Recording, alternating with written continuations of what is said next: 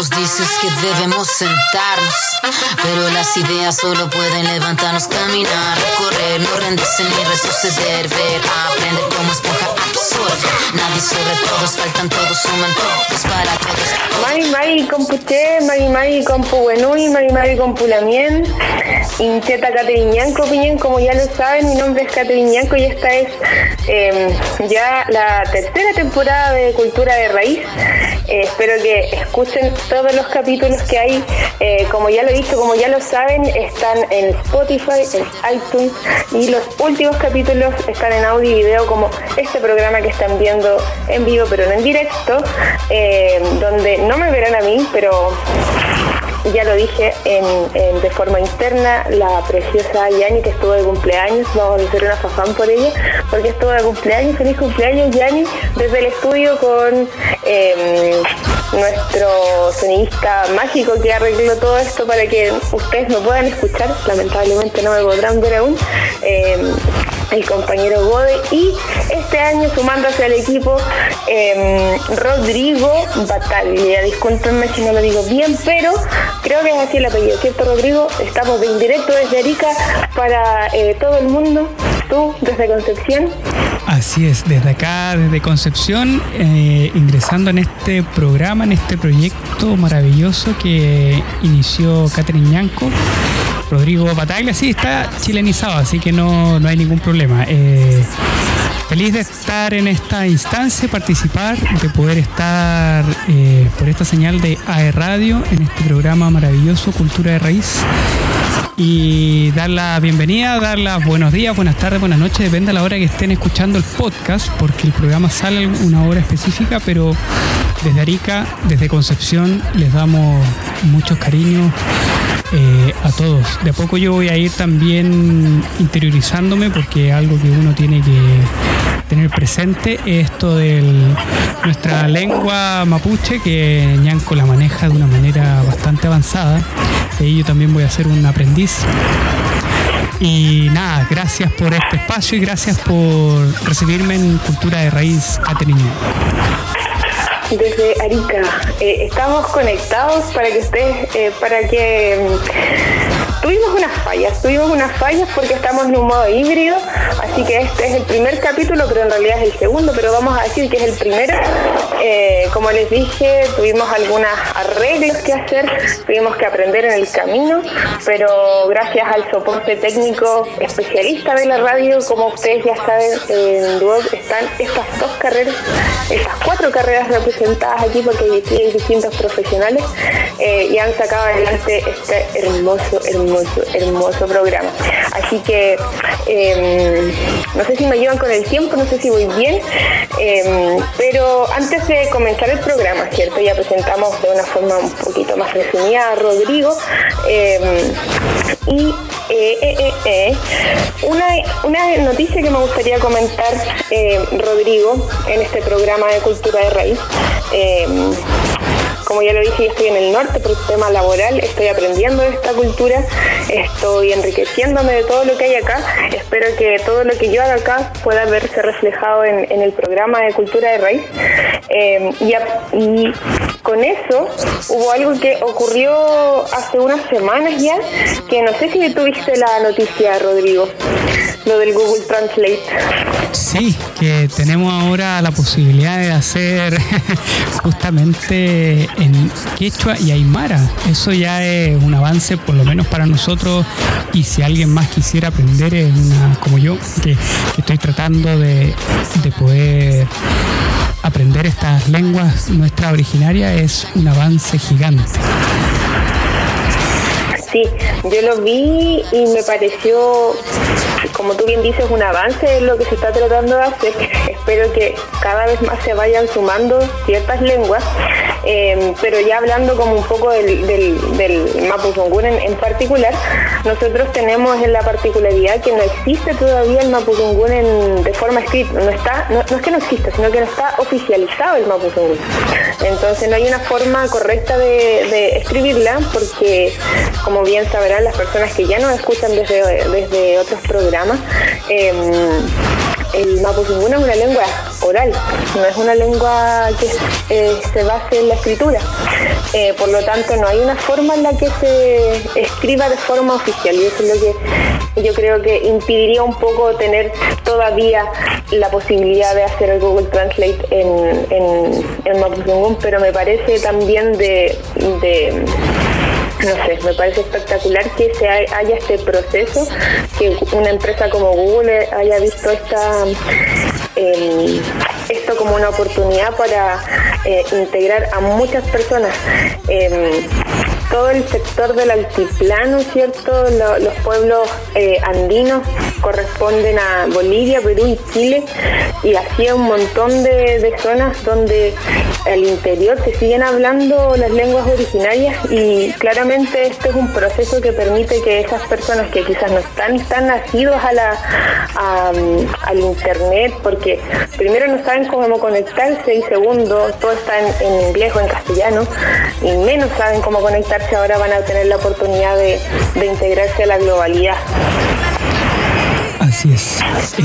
Eh, yo cuando conversábamos antes, justamente yo esto no lo sabía cuando empezamos a preparar el programa, que el Mapudungun es una lengua oral y eso también habla de los territorios, habla de los espacios y uno trata un poco de entender la, la lengua que no es es un poco más fonética y es más compleja, pero así como el quechua y el aymara son lenguas un poco más antiguas, eh, nos ayuda notablemente que, como decías tú, que Google haya puesto esto en el, en el traductor de textos. impresionante.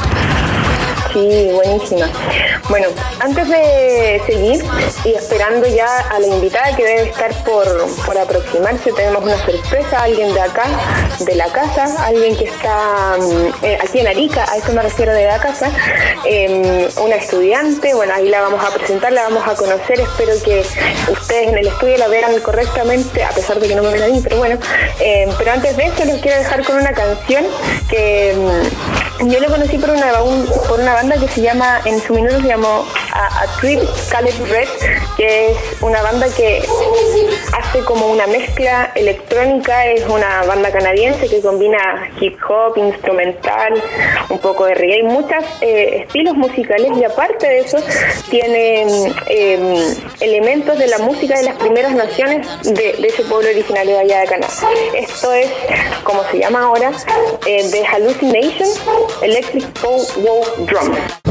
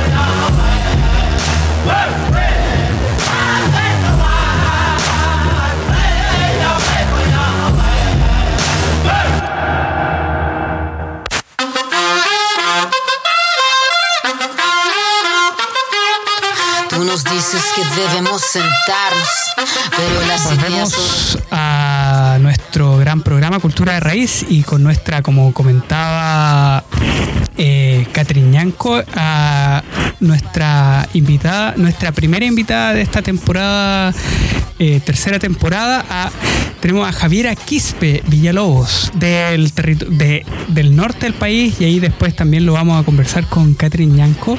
Eh, Javiera es estudiante, pero no por eso es eh, una, una solo estudiante. Ella además eh, sacó un libro muy increíble. Yo tuve la oportunidad de leerlo el fin de semana. Está en su Instagram, que ahí después me puede ayudar si lo digo bien o no.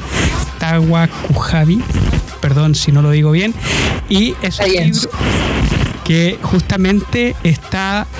Eh,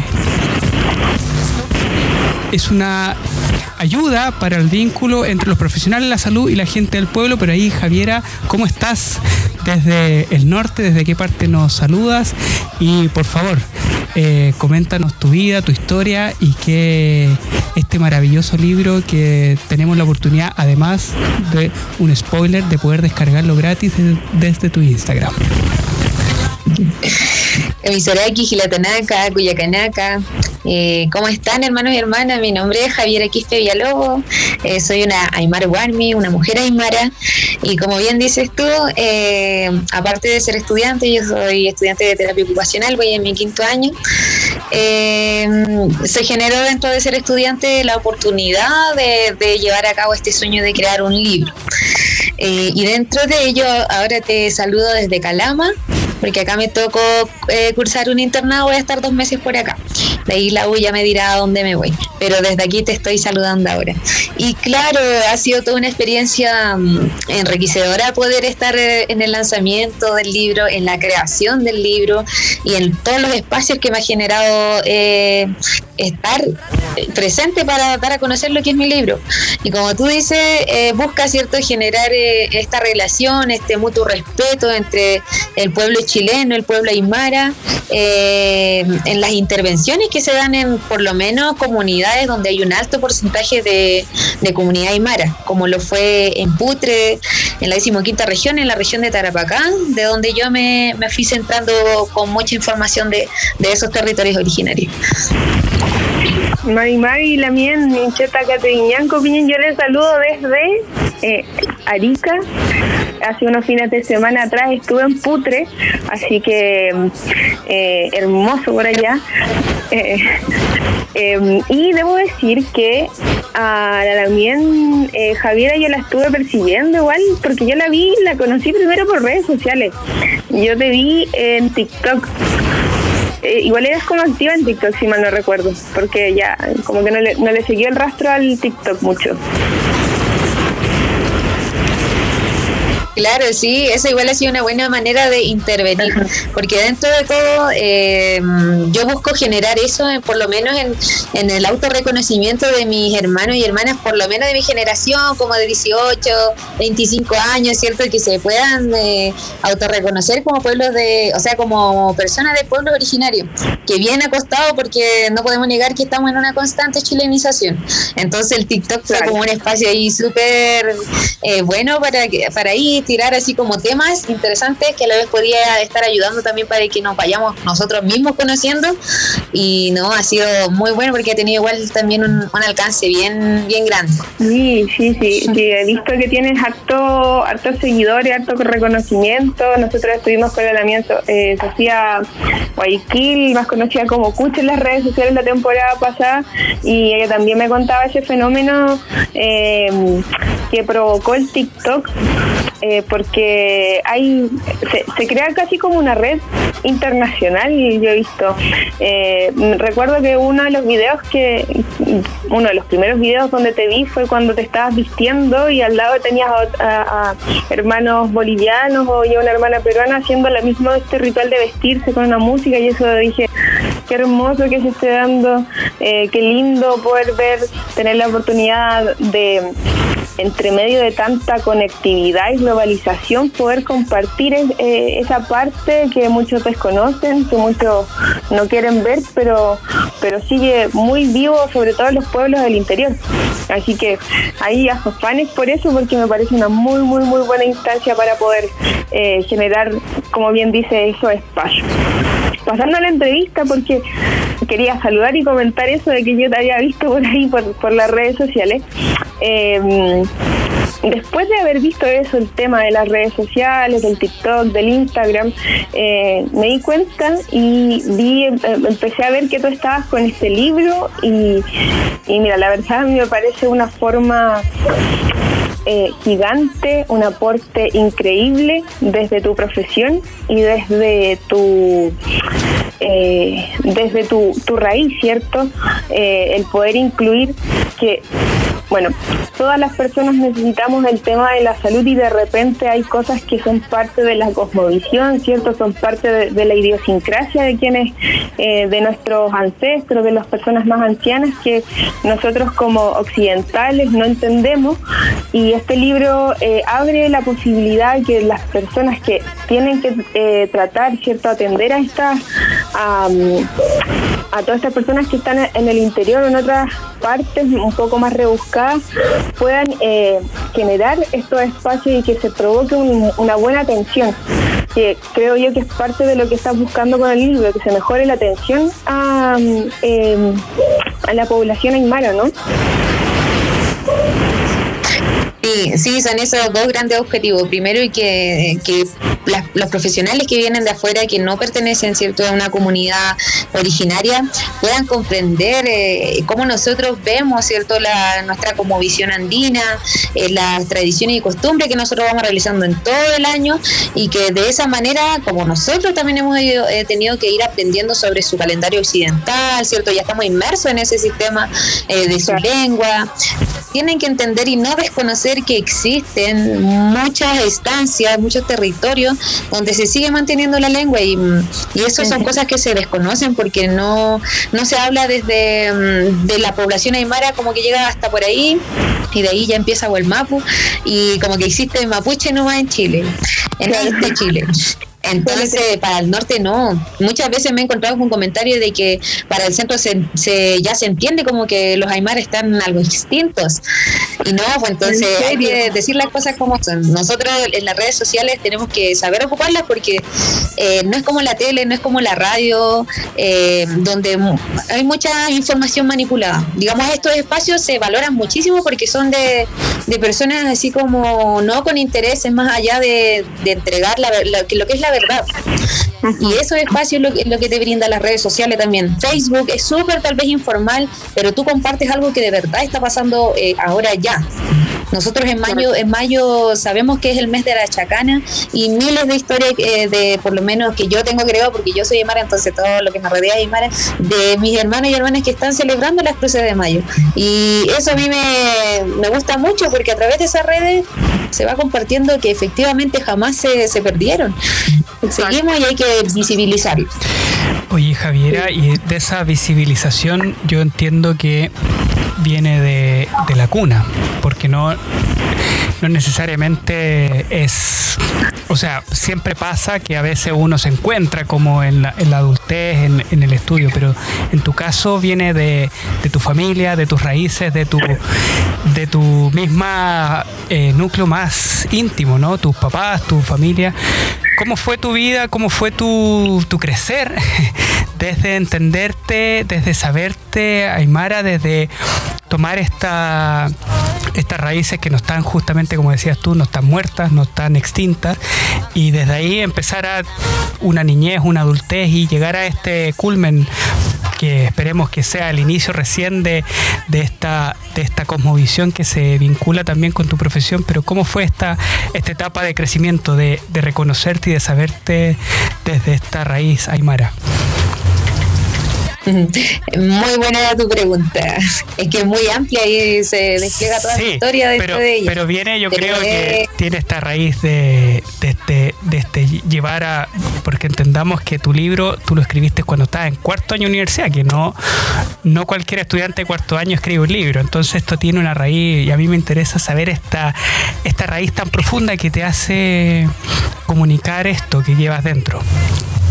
Claro, mira, de por sí eh, ha sido todo un proceso también de autorreconocimiento de mí misma, porque si bien eh, vengo de una familia por ambos lados de, la comunidad aymara, habían tradiciones y costumbres a las que iba, eh, iba a la casa cierto de mis abuelos, compartía con mis tías, veía las diferentes tradiciones y, costumbres ahí al frente mío, pero jamás dimensioné que era muy importante porque para mí era acompañar a mi mamá, acompañar a mi papá a hacer lo que hacen todos los días. Pero cuando uno se aleja de, su casa, empieza a cuestionarse muchas cosas.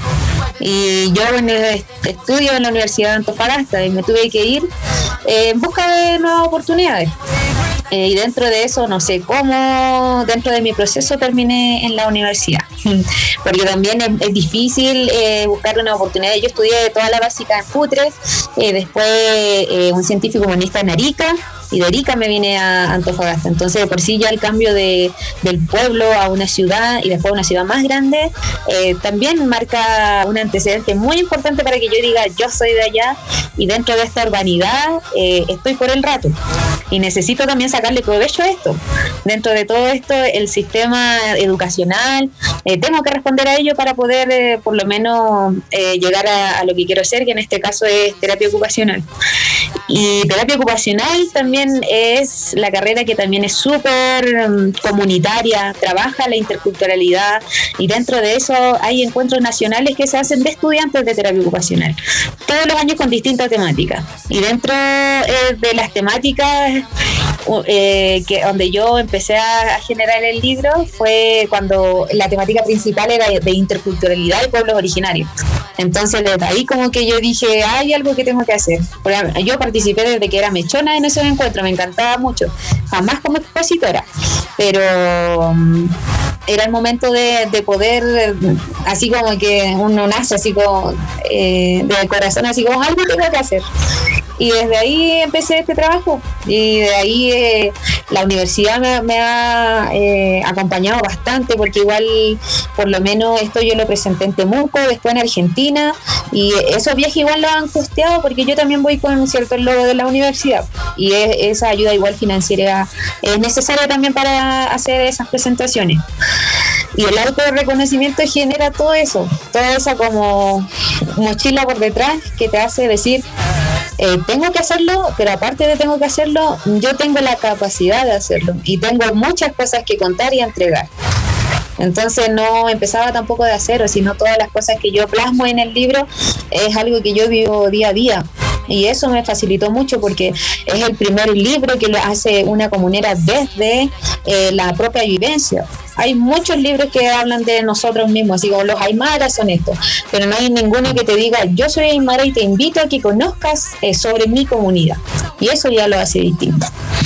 Eso a mí me llamó mucho la atención cuando leí tu libro, que es una, un diálogo muy, muy agradable hacia un otro desde, desde tu experiencia. Eso yo lo, viví y es, es bien increíble. Y en esta misma línea, ¿cómo ¿Cómo llega eh, un estudiante de cuarto año a que una universidad, porque entendamos que eh, se logre comprometer con un proyecto tan importante eh, para llegar a, escribir este libro? Claro, tú contabas que desde Mechona participaba en esto, pero una cosa es poder hacer un, como dicen algunos, un paper, un informe, pero llegar a publicar un libro con el respaldo de la universidad es potente, ¿no? Sí, claro. Eh, bueno, mira, nosotros, yo participé en este encuentro, o sea, estoy eh, viéndolo del libro desde tercer año. El cuarto año ya nace la maqueta en sí, pero fue un año previo ya viendo como la acumulación de, apuntes que yo sentía necesario que debería saber un profesional. Y antes incluso eh, el libro se llamaba Manual para la Atención Primaria en Salud eh, para solamente profesionales de terapia ocupacional. Y después dije, ya, no, esto no solamente encasilla a terapeutas ocupacionales, sino que pasó a ser un manual para profesionales de atención primaria. Y ahí se fue ampliando la cosa porque ya la necesidad no era solamente de terapia, sino que toda una atención primaria necesita saber ese contenido. Y mientras iba reuniendo ese contenido, apunte que decía, tiene que saber un poquito de cosmovisión, tiene que saber un poquito de la chacana. Y ahí se fue acumulando como ese libro de... Yo eso, eh, eh, eh, todos los apuntes que te digo, yo lo hice en un cuaderno universitario, así como tipo las amantes de las letras, con lettering, así. Y todo ese contenido es lo que se ve reflejado en el libro. Entonces, con ese libro, con ese contenido, yo fui donde mi jefa de carrera a decirle, yo eh, voy a presentar esto, eh, hay que hacerlo, no sé, un PDF. Primero fue una idea súper así, nada de diseño gráfico, eh, de obtener licencia, no. Lo hice por mis propias cuentas con una compañera de la carrera que ella sí tenía conocimiento de diseño gráfico y pasó la primera versión de mi libro al, a PDF. Y eso lo estuvimos trabajando como todo un semestre. Y ese PDF fue el que ya era como una maqueta, así como esto es un contenido, esto tiene capítulos. Y ahí, eh, como ya me había dado la oportunidad de exponerlo en Temuco y después ponerlo en, en Antofagasta, eh, la universidad ya tenía registro de que un estudiante estaba eh, presentando. Ya como que me subían a la prensa UA, así estudiante, Aymara va a presentar a Temuco. Y un tiempito más, al, al año siguiente, estudiante eh, de terapia ocupacional presenta su libro en Encuentro Latinoamericano. Entonces ahí me empezaron a, a contactar. Y yo les dije, sí, tengo la idea de este libro. Y ahí se generó como este lazo con la OTL, eh, que me ayudó a sacar cierto la licencia y un proyecto para imprimir cierto la primera maqueta y poder ir modificando y recién llegar a lo que fue ahora eh, el libro ya oficial. Excelente. Me, parece súper eh, lindo el viaje. De hecho, una de las preguntas que siempre a mí me gusta hacer es, es, y creo que ya la respondiste, pero es que a mí también me pasó cuando yo estaba como empezando el proceso de, del tema del programa y de otros, de otros proyectos, eh, hubo un momento de quiebre que dije, aquí hay algo que tengo que hacer, que tengo que comunicar, que, se tiene que decir y no sé, muchos afafanes desde acá, desde Arica, por, por todo lo que estás haciendo. Me parece precioso el libro. y también lo descargué, se lo compartí. Lo vamos a compartir también en las redes sociales, de si, nos permites también, de Cultura de Raíz. Recuerden que nos pueden seguir. También a Javiera, que va a dejar ahí también, eh, eh, le vamos a pedir a Yanis que coloque abajito las redes sociales eh, para que la puedan seguir en tanto en TikTok como en Instagram. y me gustaría preguntarte, Javiera, ¿qué dice tu familia? ¿Cómo le parece todo este proceso? No sé, ¿qué, piensan ellos? ¿Cómo? Porque siempre los papás de, donde sea tienen ciertas aprensiones, qué sé yo, eh, pero ¿qué dijeron ellos? ¿Qué, ¿Qué te dicen ellos de todo lo que está pasando contigo?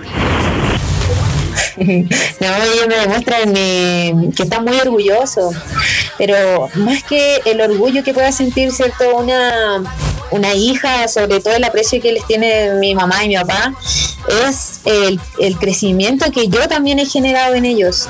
Porque dentro de toda esta chilenización, eh, esto de dejar las polleras de lado y tener que vestirse occidentalmente, lo que he generado con esto es que ellos se pregunten muchas cosas. ¿En qué momento dejamos de vestirnos así?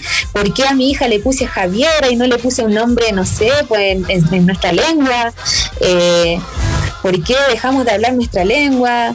Y desde eso me dicen que mm, eh, mi mamá por lo menos siempre me lo recalca, es que ella siempre pensó que nuestra comunidad en algún momento iba a morir, que iba siempre en decadencia. Y viendo lo que he estado haciendo yo, me dicen, no, y no es así, estamos más vivos que nunca y eso es, lo que más orgullo le da a ella. Y verlo a través de mí es totalmente distinto, aunque para, ella mis mi papás han vivido de emociones conmigo desde chico porque yo desde chico eh, desde chica he participado en centro de estudiantes, en listas federativas y soy siempre como la hija, mamá me metí en esto, mamá hice esto. Y como dice mi mamá, si después de chancho, dale nomás. Entonces siempre han, estado para apoyarme, pero siempre le he sacado con eh, alguna noticia que voy a hacer, no sé, por la eh, de la mesa ejecutiva de la Asociación Nacional de Estudiantes de Terapia. Que ahora voy a, no voy a participar en el Congreso, yo lo voy a, a, trabajar como proyecto con otros estudiantes. Entonces siempre ha sido como una Javi que, que ha llevado distintas noticias a la casa.